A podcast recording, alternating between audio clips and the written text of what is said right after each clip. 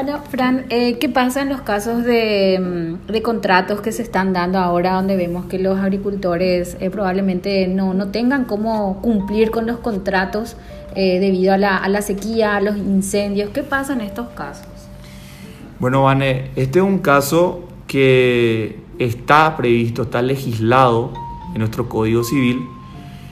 Es un tema muy apasionante porque realmente es un, una situación que, que, está tomando importancia, está tomando relevancia y debemos entender concretamente, nosotros estamos acostumbrados a hacer contratos sobre cosas existentes, sobre cosas presentes, pero también tenemos que saber, tenemos que entender que los contratos pueden recaer sobre cosas futuras.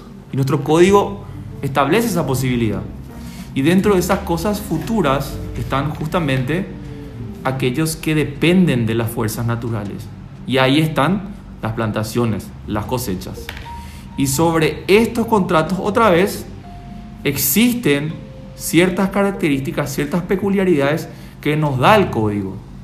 Acá, por ejemplo, encontramos la posibilidad de que ante el riesgo de una sequía o de una helada o de una lluvia fuerte, abundante y que provoca una inundación, el comprador de la plantación, bueno, el comprador de, la, de, aquellos bienes que todavía no existen, pueda asumir el riesgo de que esto ocurra y por lo tanto tenga, por más de que ocurra este siniestro, por más de que ocurra este, este mal, la obligación de pagar. Como así también puede no hacerlo, que es la normalidad de los casos. Sea, si se da, por ejemplo, un contrato de compra-venta de semillas y la plantación eh, no se da por una sequía o no se da por una eh, inundación, el vendedor normalmente no tiene que pagar, no tiene que entregar esas mercaderías porque la ley nos dice, el Código Civil nos dice de que si hay una fuerza natural de por medio que impidió esto y no existió la cosa, entonces está eximido de ejecutar el contrato. ¿Qué pasa en los casos donde eh, la otra parte pagó una seña? ¿Debe devolverle esto? Bueno, el, el, la seña es una forma de... es una herramienta que se utiliza para asegurar un contrato, el cumplimiento de un contrato. En este caso, en el caso de, si, si, si nos vamos por la normalidad de las cosas, la seña, el, que entrega una seña, eh, normalmente si es que la, la, otra parte, si es que la contraparte no logra cumplir con su contrato, tiene que recibir el doble de la seña. Eso es lo que se da en la regularidad de las, de, la, de las cosas, en la regularidad de los casos. Pero acá, como, como te dije anteriormente, existe una figura que es la de cosa futura. Entonces, siempre que exista una, siempre que, negociemos sobre bienes que todavía no existen, siempre que negociemos sobre bienes futuros, la norma nos dice que solamente existiendo esos bienes, o sea, naciendo esos bienes, ahí es donde se puede pedir la ejecución del contrato. O sea, por ejemplo, ahí es donde se puede pedir la entrega de esas, esas plantas, de esas semillas. La seña puede ser optativa y eso se puede dejar como una cláusula especial, pero si no hay nada referente al tema, opera así como nos dice el Código Civil. Eh, entonces, los contratos de este tipo a futuro eh, deben ser redactados de manera clara con respecto a los riesgos. Así mismo es.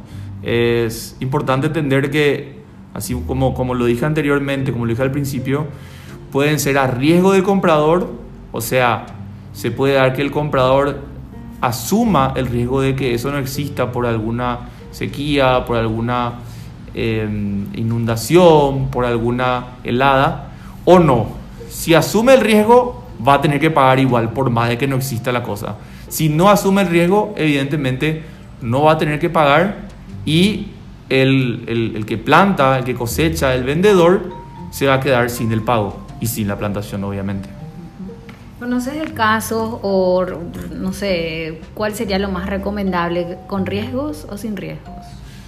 Y yo creo que depende mucho también del, del seguramente existirá estudios que nos dan, nos dan cuenta acerca de las estadísticas de cuántas plantaciones se pierden y en qué zonas se pierden, cuál es el riesgo que existe. Y a partir de eso, el precio, obviamente, de un contrato con riesgo sería mucho más bajo. A mí, eh, si yo quiero comprar plantaciones que probablemente tengan, eh, se, se, se pierdan por sequía, seguramente el precio va a ser mucho más bajo que si no tomo el riesgo porque evidentemente voy a pagar con antelación o me voy a ver obligado a pagar por más de que esa plantación no exista. Pero estamos hablando de fuerza mayor, ahora si hay alguna culpa, un dolo, ¿dentro de qué figura estamos hablando? ¿Incumplimiento del contrato? Si hay culpa o, hay dolo, eh, y eso se puede demostrar, se puede probar, evidentemente eh, si, si, si eso recae sobre el vendedor, él va a tener que eh, se va a configurar un incumplimiento y la otra parte va a tener la, la potestad de elegir el cumplimiento del contrato o la resolución con los daños de intereses, porque el espíritu de las disposiciones que regulan estas cuestiones es que no exista culpa o dolo por parte de los contratantes. ¿Cuánto tiempo lleva estos juicios normalmente en tribunales hoy para tener una sentencia de incumplimiento de contrato? Y son juicios ordinarios. Eh, normalmente un juicio ordinario puede, puede tardar un año, un año y medio, dos en primera instancia. Entonces son juicios de amplitud probatoria en donde las partes tienen plena libertad y potestad para poder probar todo lo que alegan a través de cualquier medio que esté permitido y después alegar de nuevo. Entonces son juicios un poco extensos, no son sumarios y por ende siempre al momento de contratar tenemos que prever todas estas cuestiones para no entrar en zonas grises, dudas, interrogantes y no tener que, digamos, tratar de demostrar de manera más difícil lo que puede llegar a ser fácil en tribunales. Entonces, eh, ya que el Código Civil permite esos contratos a futuro, la clave está en prever todas esas situaciones en la redacción del, del contrato. Asimismo, Vane, realmente los contratos son nada más que expresiones escritas de nuestras voluntades y lo mejor, como siempre digo, es intentar describir al máximo posible las voluntades eh, nuestras, la voluntad de los contratantes, porque ante terceros, cuando terceros tengan que interpretar, cuando terceros tengan que juzgar, como no han sido parte del negocio, obviamente no van a estar inmiscuidos, no van a estar empapados de la operación como nosotros, que somos los que contratamos. Entonces, lo mejor que podemos hacer es darles a entender por escrito consignar cada punto, cada coma, cada excepción, cada cuestión, para que otros puedan comprender plenamente lo que nosotros quisimos decir o quisimos hacer. Perfecto, muchas gracias. Gracias a vos, Vane, siempre por el tiempo y por la atención.